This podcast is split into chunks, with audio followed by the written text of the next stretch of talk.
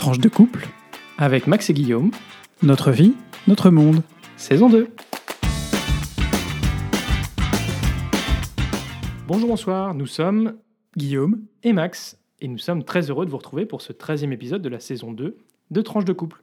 Épisode qu'on a choisi d'intituler Réel et virtuel, parce qu'aujourd'hui, on va aborder à la fois des sujets digitaux ou numériques, et d'autres plus physiques. Bon, et puis on doit aussi vous le dire, trouver un titre représentatif n'est pas toujours aussi très simple. par contre creuser du pétrole, ça, c'est facile. Petit rappel pour ceux qui nous rejoignent, peut-être pour la première fois.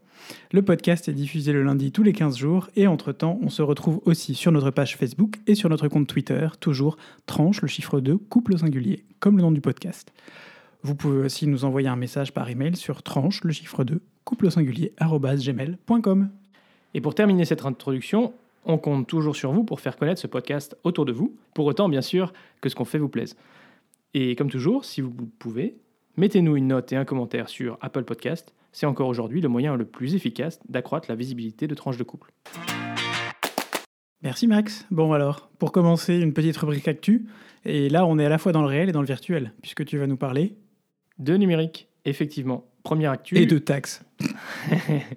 voilà. Alors, le premier sujet, c'est effectivement, est-ce qu'on aura bientôt une taxe sur les géants du numérique? Alors, vous le savez, c'est un peu un serpent de mer. On en parle depuis très longtemps. Et euh, notamment, euh, la France avait un peu poussé euh, ce sujet au sein de l'Union européenne et au niveau global, parce que on voyait bien qu'un certain nombre de géants du numérique, alors on parle traditionnellement des, GAFAM, hein, Google, Apple, Facebook, Amazon, Microsoft, font énormément de business, énormément de, commerce dans un certain nombre de pays.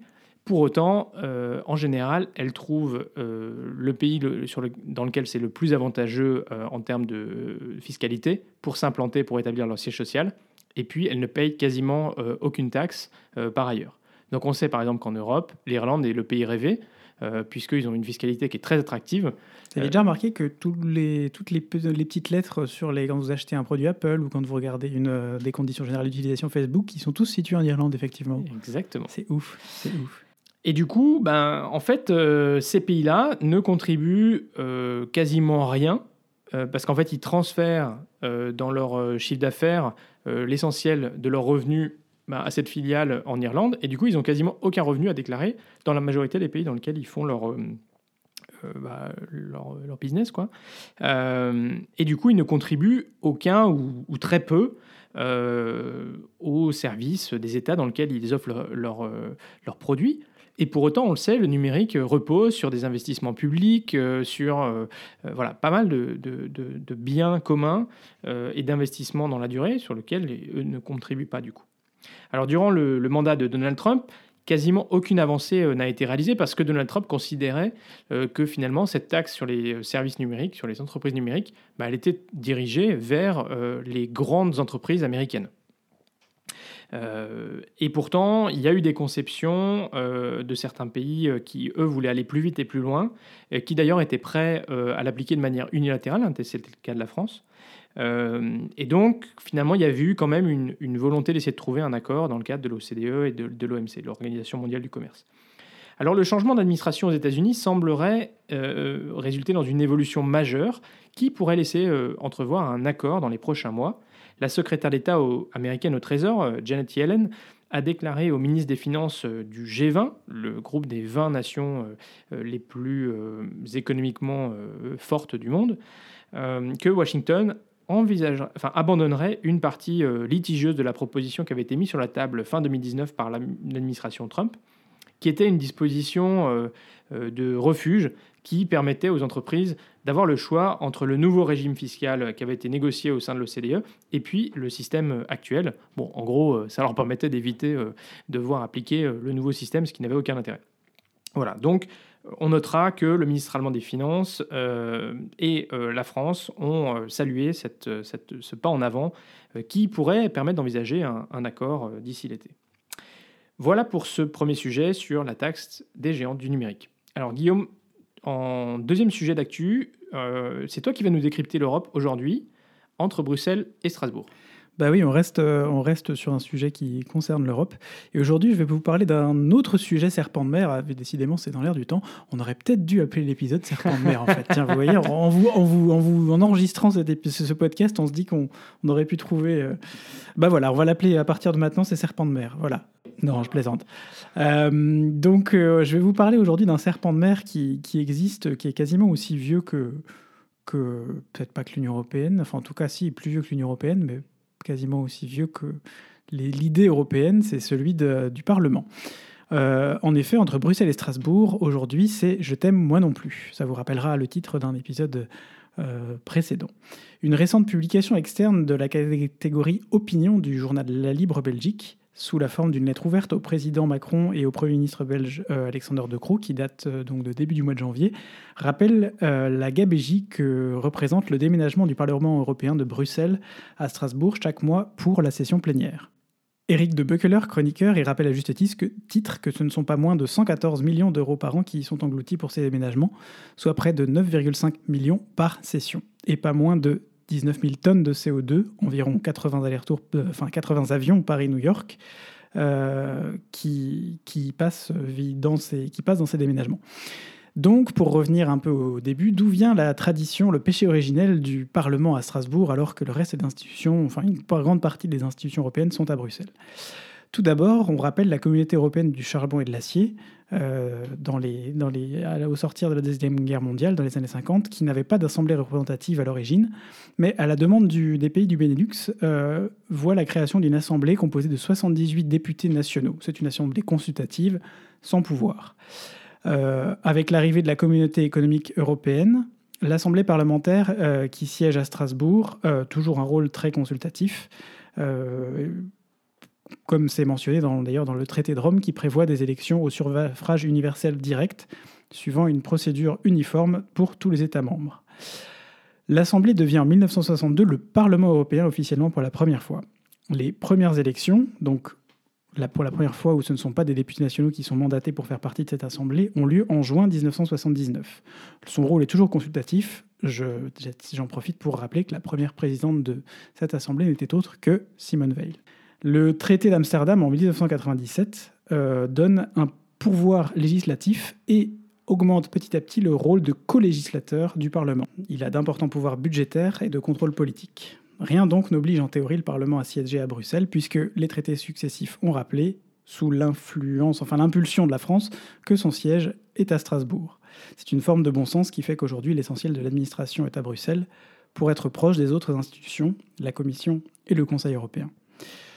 Euh, on a eu un exemple de parlement délocalisé en Allemagne euh, à la suite de la réunification qui était euh, situé à Bonn, enfin qu'il était déjà situé à Bonn pendant la RFA d'ailleurs, mais qui n'a pas duré suite à la réunification car c'était dans les faits très compliqué à gérer. Mais, par exemple, le secrétariat général du Parlement européen n'est pas situé à Bruxelles ni à Strasbourg, mais à Luxembourg. Tout ce qui est traduction, interprétation et administration se passe donc en grande partie à Luxembourg. Pourquoi c'est un serpent de mer? Parce que, grâce à son veto, la France empêcherait n'importe quelle tentative de déplacer le siège officiel de Strasbourg à Bruxelles. Question de symbole, mais aussi politique et économique pour Strasbourg et sa région. Et puis, il faut rappeler aussi que c'était un petit peu le deal euh, au départ, que les grandes institutions euh, de l'Union européenne soient euh, pas toutes concentrées à Bruxelles, mais soient justement délocalisées dans un certain nombre de capitales. Et c'est ainsi qu'on avait... De grandes villes. ou de grandes villes. C'est ainsi qu'on a eu le, Parlement européen à Strasbourg, qu'on avait la Banque Centrale Européenne à... Francfort. Francfort. La Cour de justice des communautés européennes à Luxembourg aussi. Voilà. Et par exemple, il y a aussi tout un système de délocalisation des grandes agences. Euh, L'Agence européenne du médicament qui se fait maintenant, je crois, à Amsterdam. Euh, L'Agence européenne des brevets qui est à Munich, par exemple. Euh, voilà, ça, ce sont, deux exemples parmi tant d'autres, mais qui montrent qu'il y a une vraie volonté de que l'Union européenne soit représentée, y compris par des grandes agences ou institutions, un peu partout sur son territoire. À terme, il serait logique qu'on arrête les allers-retours entre Bruxelles et Strasbourg. Mais alors, il faudrait un remplacement cohérent pour le Parlement européen, et c'est là que le bas blesse. Les propositions qui jusqu'à maintenant se sont succédées, avec plus ou moins de force, sont jusque-là très symbolique. On a parlé d'un grand musée de l'Europe, d'un palais de l'Europe, d'une université européenne, d'assemblées citoyennes, enfin plein d'idées super jolies sur le papier, très floues, et politiquement, économiquement, très loin du compte par rapport à ce, que, ce qui se passe aujourd'hui à Strasbourg. Et oui, parce que euh, ces déménagements, c'est quand même une semaine par mois, donc euh, tous les députés, les assemblées parlementaires, pardon, les assistants parlementaires, le, mm. euh, bah, toute l'administration du Parlement qui se déplace, qui remplit donc les hôtels, qui consomme et qui fait vivre aussi la ville de Strasbourg. Trois mois, en gros, à Strasbourg, trois mois par an, il y a l'intégralité du Parlement européen sur donc 12, 12 semaines complètes plus certaines personnes qui restent entre deux, mais ça représente une partie euh, pas si importante. Européen sera un jour une monnaie d'échange de la France pour demander un changement fort dans les traités. Max, je ne sais pas si tu as un exemple, mais euh, en tout cas, on sait que la France négocie en général assez âprement, euh, point par point, sur les traités, et que clairement, si un jour elle a besoin de négocier quelque chose de vraiment important et un vrai gros changement, ça peut être une, une monnaie d'échange. Je pense que la, la, France ne lâchera pas le Parlement européen comme ça. Et donc, effectivement, si elle devait lâcher la, présence euh, du siège du Parlement européen, parce que c'est ce dont on parle en fait, hein. mm. le siège est à, Strasbourg et euh, les, bâtiments à, Bruxelles finalement ne sont juste qu'un service délocalisé, entre guillemets, même si c'est dans les faits là où la majorité des, réunions se passent. Euh, elle ne le fera, effectivement, la France, elle ne lâchera ça que contre une concession absolument importante euh, parce que euh, aussi il y a l'aspect symbolique de Strasbourg euh, pour la réunification franco-allemande et, voilà la construction européenne. Et il y a aussi peut-être une question, c'est aujourd'hui un certain nombre de, de services sont au Luxembourg et donc pourquoi est-ce que finalement euh, ben, voilà, est-ce que c'est une réflexion plus euh, générale sur le rôle du Parlement européen, une concentration à Bruxelles, parce que ça fait sens d'être au plus proche, effectivement, hein, euh, mm. des, services et de pouvoir effectuer ce, ce, rôle à la fois de contrôle et puis à la fois ce, rôle de co-législateur, tu l'as mentionné. Aujourd'hui, la Commission fait des propositions, c'est ensuite discuté en parallèle par le Conseil et par le Parlement européen, et les deux doivent se mettre d'accord, les États et les représentants des citoyens doivent se mettre d'accord pour qu'une proposition soit adoptée. Donc c'est vraiment un rôle qui a été euh, vraiment accru euh, au, fil des, années. Allez, on passe euh, au dernier point, Belgitude. Absolument, un petit point Belgitude aujourd'hui. Alors j'avais prévu, j'avais prévu un, point qui est, que je, dont je vais vous parler juste après. Je voudrais quand même en parlant du surréalisme à la belge, parler de ce qui s'est passé sur les masques qui nous ont été livrés par le, gouvernement fédéral. Donc chaque euh, citoyen euh, résident en Belgique a eu accès à un moment donné, je ne sais plus si c'était en mai ou en juin, à un masque euh, donc, pour lutter contre, contre le coronavirus. Euh, qui donc une commande a été faite. Déjà, la commande en elle-même avait mené à un certain nombre de, de, problèmes, puisqu'à l'époque, il y avait déjà des doutes sur la fiabilité des masques, mais qui avaient fini par être levés. Enfin, c'était passé par le ministère de la Défense, qui s'était planté, qui avait commandé, qui s'était fait avoir aussi. Bref, tout ceci était très compliqué et on a appris fortuitement au détour de certains articles cette semaine que ces masques seraient en plus dangereux parce qu'ils contiennent des, ingrédients, euh, dans leur, des, nanoparticules dans leur fabrication qui, à force de lavage, peuvent se répandre, sortir et être dangereuse à force d'être respirée, ce qui est un peu embêtant. Donc nous, malheureusement, nous avons donc... Et ils ont même dit euh, recommandation de ne plus les utiliser, ce qui est quand même absurde. ne plus les utiliser. C'était voilà, c'est un peu absurde, mais voilà, c'est un, un, point belgitude. Bref, pour revenir au point dont je voulais parler aujourd'hui, je voulais vous parler de Bruxelles, qui est de sa région, qui est désormais la plus grande zone 30, euh, zone de limité, euh, où le trafic est limité à 30 en milieu urbain en Europe. En effet, depuis le 1er janvier 2021, la région de Bruxelles-Capitale a mis en place la plus grande zone, comme je le disais, limitée à 30. Les objectifs, augmenter la sécurité de tous les usagers, apaiser la circulation, réduire les nuisances sonores. Il faut savoir que la ville de Bruxelles, à ne pas confondre avec la région de Bruxelles-Capitale, avait déjà mis en place euh, en 2016, de façon assez pionnière, une des plus grandes zones piétonnes d'Europe dans son centre-ville autour de la mythique Grand Place. En gros, désormais, dans cette euh, gigantesque zone 30 euh, qui couvre euh, toute la région de Bruxelles-Capitale, les zones à 50 ou à 70, 70 sont devenues des exceptions. et les zones 30 sont devenues la règle, alors que jusqu'au 1er jusqu'au 31 décembre de l'année dernière, c'était l'inverse. Il faut savoir que c'est un changement progressif, puisqu'en réalité, déjà au 31 décembre, il y avait 65% de la région qui était en zone 30. Désormais, c'est 85%. Euh, il existe aussi certaines zones, notamment sur des artères marchandes, euh, qui sont limitées à 20 km/h. On appelle ça des zones de rencontre. Ça existe aussi en France.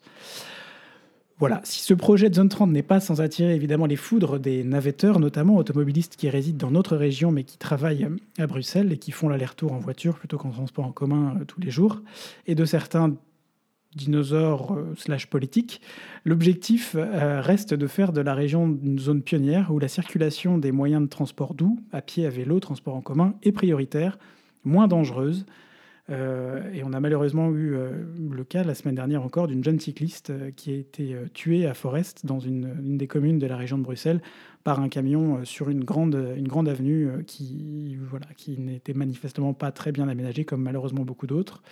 Il y a eu beaucoup de chemins de parcourus, notamment suite euh, au Covid, qui a permis la mise en place très rapide d'alternatives inattendues, et notamment en matière cyclable. Il y a certains projets qui ont été poussés euh, plus rapidement, du coup, à cause aussi de la pandémie. C'est toujours pas suffisant, c'est très bien et il y a beaucoup de choses qui se font. On espère qu'on va continuer dans cette, dans cette démarche-là et que surtout le gouvernement, les gouvernements belges euh, vont pouvoir s'accorder pour mettre en place l'argent nécessaire à construire un vrai réseau de transport euh, pour se rendre à Bruxelles depuis les autres régions, région wallonne, région flamande. J'avoue que j'ai du mal à y croire pour l'instant, mais je veux quand même continuer à avoir un peu d'espoir là-dessus. Donc on y croit et on roule au pas dans Bruxelles. Et sans transition, euh, eh ben, on, va vous, on, va, Max, comment ça va? Ah bah ça va bien. Et toi? Ah bah écoute, euh, à l'habitude. Euh, sans transition, je passe. c'est donc hier au détour d'une balade dans notre itinéraire numéro 357 au bord des étangs d'Ixelles, euh, nous nous sommes posé la question de savoir en fait. Euh, il y a quelque chose qui nous a toujours, qui a toujours été important pour nous dans notre vie de couple, c'est de ne pas tomber dans la routine, euh, de ne pas tomber dans l'habitude, de ne pas tomber dans toujours les mêmes cercles. Et on s'est un peu rendu compte hier qu'en fait, depuis ce foutu Covid était arrivé, on avait un rythme de vie qui s'était malheureusement, euh, voilà, c'est lié à la situation, mais devenu euh, un peu routinier. Alors on essaye de changer, on change les itinéraires de la balade quotidienne, on va au boulot une fois de temps en temps. Euh, moi j'ai quelques projets qui arrivent qui font que je vais devoir retourner régulièrement au travail. Pour autant, quelque chose qui a été tellement important pour nous dans les années précédentes, de ne pas justement tomber dans cette routine et de toujours être stimulé et de se stimuler l'un l'autre, là on s'est rendu compte que oh, on avait des progrès encore à faire, hein Max bah oui, oui, euh, je me souviens, euh, tout au début de notre relation, euh, on disait Ah, c'est important qu'on ne tombe pas dans la routine. On, on en rigolait souvent tous les deux. Et, et, vu notre rythme assez chargé et tout ce qu'on avait à faire, en général, on, on disait Bon, bah, ça va, on n'est pas, dans, pas dans la routine, pas de problème. voilà. Et c'est vrai que. Bah, en réfléchissant un peu à cette rubrique vie de couple, voilà, qu'est-ce qu'on allait traiter aujourd'hui dans cet épisode bon, on a un peu l'impression de tourner un peu en rond, euh, parce que c'est vrai, on, ne fait plus, euh, fait plus beaucoup de choses euh, très variées en fait. Hein. on est chez nous, voilà, et donc la vie, c'est plus métro, boulot, dodo, c'est boulot, repas, dodo, dodo, série. Bref, on a décidé de, qu'on allait essayer de réfléchir un peu à comment casser cette routine. Alors évidemment, je pourrais euh, revenir sur euh, ce qu'on vous a parlé euh, le dernier épisode. D'ailleurs, petit coucou à Brigitte Macron qui nous a toujours pas fait de feedback sur notre dernier point sur Fortnite. Hein. Fortnite, enfin. Ouais, ça va. Ça, fait partie des choses qui ont un peu brisé notre routine. On, jouait de, ça a changé de Mario Kart, tout ça. Euh, on a vu néanmoins que ça a fait réagir pas mal d'entre vous et ça c'est chouette. Euh, pour information, euh, on a bien avancé ces derniers jours puisque nous sommes désormais au niveau 30 et quelques pour moi, je me souviens plus exactement, et Max est au niveau 76-76. Bravo Max. Voilà, bon, tout va bien euh, d'ici le 16 mars. Euh, alors, faut dire que j'avais quand même pris de l'avance, que sinon on a l'impression que je, passe ma vie sur, euh, sur Fortnite. Ça fait un mois, il a un mois, un mois et quelques de plus que moi sur, sur le jeu. Et puis, bah, pour ceux qui ne savent pas, lors de la prochaine saison entre guillemets de, de Fortnite, qui commence le 16 mars, eh ben, on retombe à zéro. donc voilà. Mais oui, non, mais euh, c'était aussi sympa. Euh. Et puis, tant qu'à faire, ben, euh, on en profite pour remercier aussi Sandra. parce que elle nous a envoyé des recettes de soupe plus plus plus bien sympatoches pour pimenter et varier la cuisine du quotidien et pour vous mettre l'eau à la bouche. Je vous en cite deux des sou une soupe lentilles curcuma et un velouté de panais, canard et noisettes. C'est pour quand ça? Ah Pour casser la routine, tu comprends? C'est ça. Euh, voilà, donc euh, de quoi est-ce qu'on peut vous parler aussi? Eh bien, peut-être qu'on peut vous parler d'un jeu de société que j'ai offert à Guillaume euh, à Noël. Oh, quelle histoire. et Il y a toujours des trucs avec les jeux de société que tu m'offres à Noël. C'est vrai? On finit toujours par se friter dessus à la première utilisation. Oh, mais là, c'était la deuxième. Donc, c'est le jeu de société Londres. Euh, que j'ai offert à Guillaume à Noël, qu'on avait tenté, euh, au- auquel on a tenté de jouer euh, juste bah, le lendemain du Nouvel An, je pense, ou, le, au Mm. Nouvel An. Mais ça nous avait paru extrêmement complexe comme jeu. C'est vrai que la règle est un peu jeu, imbitable. ouais. Quand tu lis les règles, tu fais mon Dieu, on va jamais s'en sortir.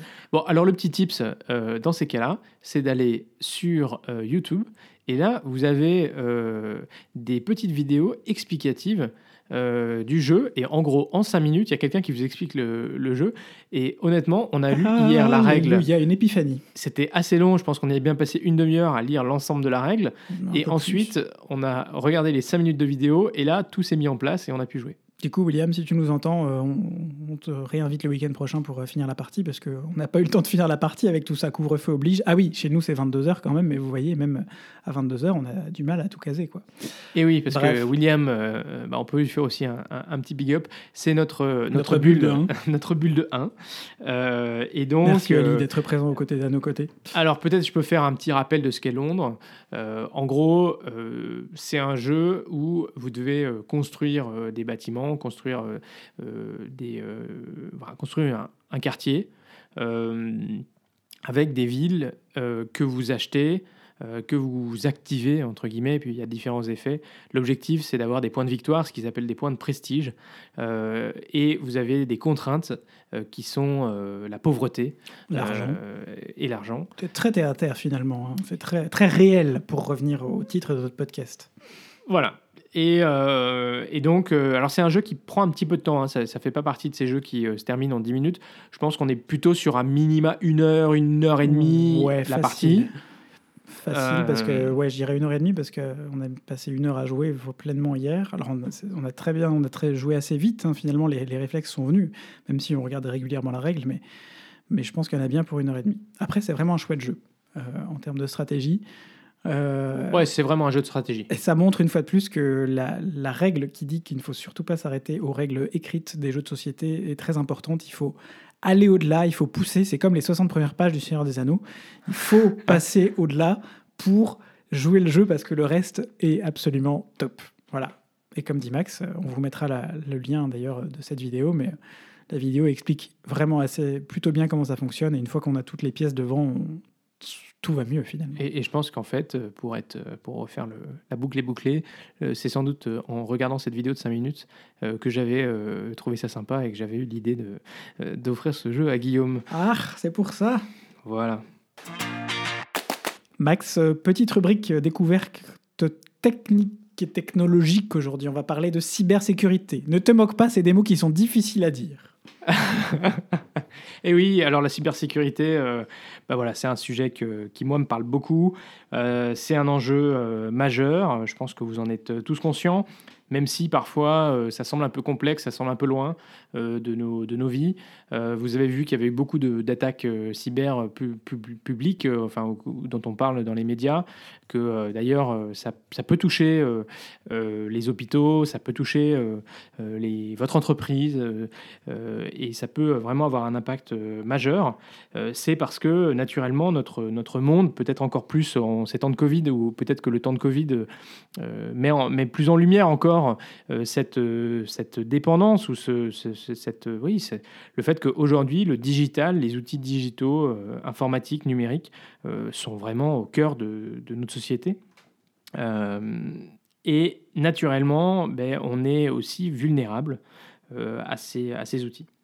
Euh, Hein alors, coucou les passeports, les, les mots de passe euh, avec votre date de naissance ou le nom de votre 1, meilleur 2, animal 3, de compagnie. 4, 5, 6. Euh, voilà, on, On aura, ça, on aura certainement l'occasion d'y revenir dans le futur parce que c'est un sujet qui me passionne. Mais aujourd'hui, je voudrais vous parler d'une manière très concrète euh, de renforcer euh, la sécurité de certains de, de vos comptes, euh, au-delà de la simple utilisation euh, d'un mot de passe. Alors, on, avait parlé, je pense, dans un épisode précédent de l'importance d'utiliser un gestionnaire de mots de passe hein, pour avoir des mots de passe complexes et surtout pour ne pas réutiliser mots de passe. Donc, en plus de l'utilisation du mot de passe, aussi robuste soit-il, vous pouvez renforcer encore la sécurité de, vos comptes. et c'est bien sûr l'authentification à deux facteurs ou à facteurs multiples, parce que parfois il y a plus que deux facteurs. Alors, c'est sans doute quelque chose que vous avez déjà expérimenté, euh, souvent en relation, euh, par exemple, avec la banque. Euh, vous recevez un SMS avec un code qui est valable quelques heures et qui vous permet d'effectuer une opération. donc le principe de l'authentification à deux facteurs, c'est d'associer quelque chose que vous connaissez un mot de passe, que vous connaissez mais qui peut donc aussi être euh, comment dire, euh, volé ou euh, compromis avec quelque chose que vous avez. Donc ça peut être un ordinateur, une tablette ou, ou un téléphone portable que vous détenez, où vous pouvez recevoir un, SMS. Ça peut être une application qui est, sur laquelle vous vous êtes enregistré et qui génère une autorisation, ou alors une, une, application qui génère un code ou encore une liste de codes qui ont été prédéterminés à l'avance, que vous avez enregistrés et que vous allez utiliser à chaque fois que vous vous connectez, en plus de votre mot de passe. Euh, un autre type de facteur, ça peut être euh, quelque chose que vous êtes, et donc c'est toutes les données biométriques, hein. ça peut être euh, un lecteur d'empreintes ou un lecteur de reconnaissance faciale. Alors si vous avez par exemple des appareils Apple, quand vous vous connectez sur iCloud ou sur les, les sites d'Apple, en général, il vous envoie un code sur l'un de vos appareils. Si vous utilisez Gmail, en général, quand vous vous connectez depuis un nouvel appareil, il vous demandera de vous confirmer via l'une des applications qui sont installées sur votre tablette ou sur votre téléphone.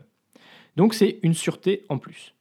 Alors dès que c'est possible, et ce n'est pas possible sur l'ensemble des, des, sites web, je vous encourage à activer dans les paramètres de ces sites web une authentification à deux facteurs. Pensez notamment aux sites web sur lesquels vous laissez notamment vos numéros de carte de crédit. Voilà. On peut le faire par erreur, on peut se planter, appuyer sur le bouton retenir les, données de carte de crédit, et dans ce cas-là, on est bien content que tout le monde puisse pas forcément y avoir accès et passer une commande de 47 sèche-cheveux sur Amazon. En plus, qu'est-ce qu'on ferait avec 47 sèche-cheveux, franchement? Voilà. Et puis, par exemple. Des matelas, toi. Des matelas. C'était bien des matelas. vos boîtes mail.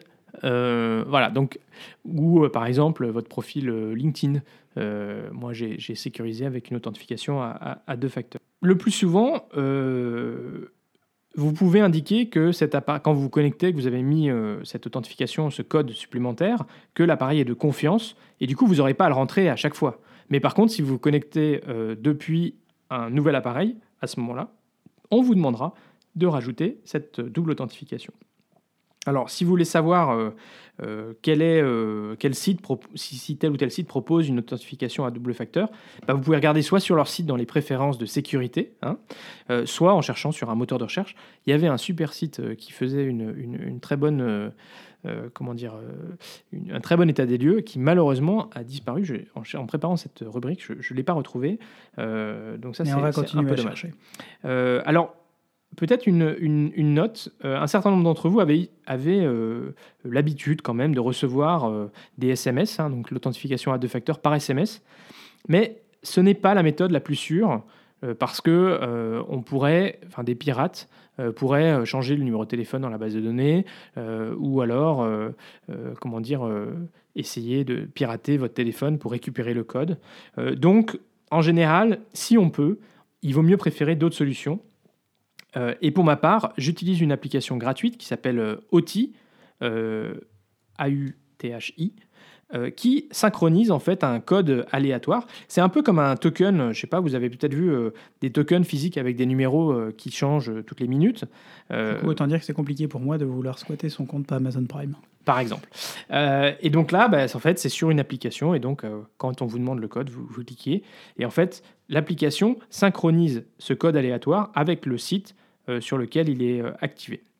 Alors, dernier rappel, aucune solution euh, n'est totalement infaillible. Donc, il est possible que malgré une authentification à deux facteurs, bah, effectivement, votre compte puisse être compromis. Mais néanmoins, l'utilisation de ce type de solution augmentera la protection de vos données. Merci Max. Voilà, On ne le dira jamais assez, dans le virtuel comme dans le réel, euh, c'est important de se souvenir euh, qu'on est tous euh, vulnérables à un moment donné et de connaître nos vulnérabilités pour en faire des forces.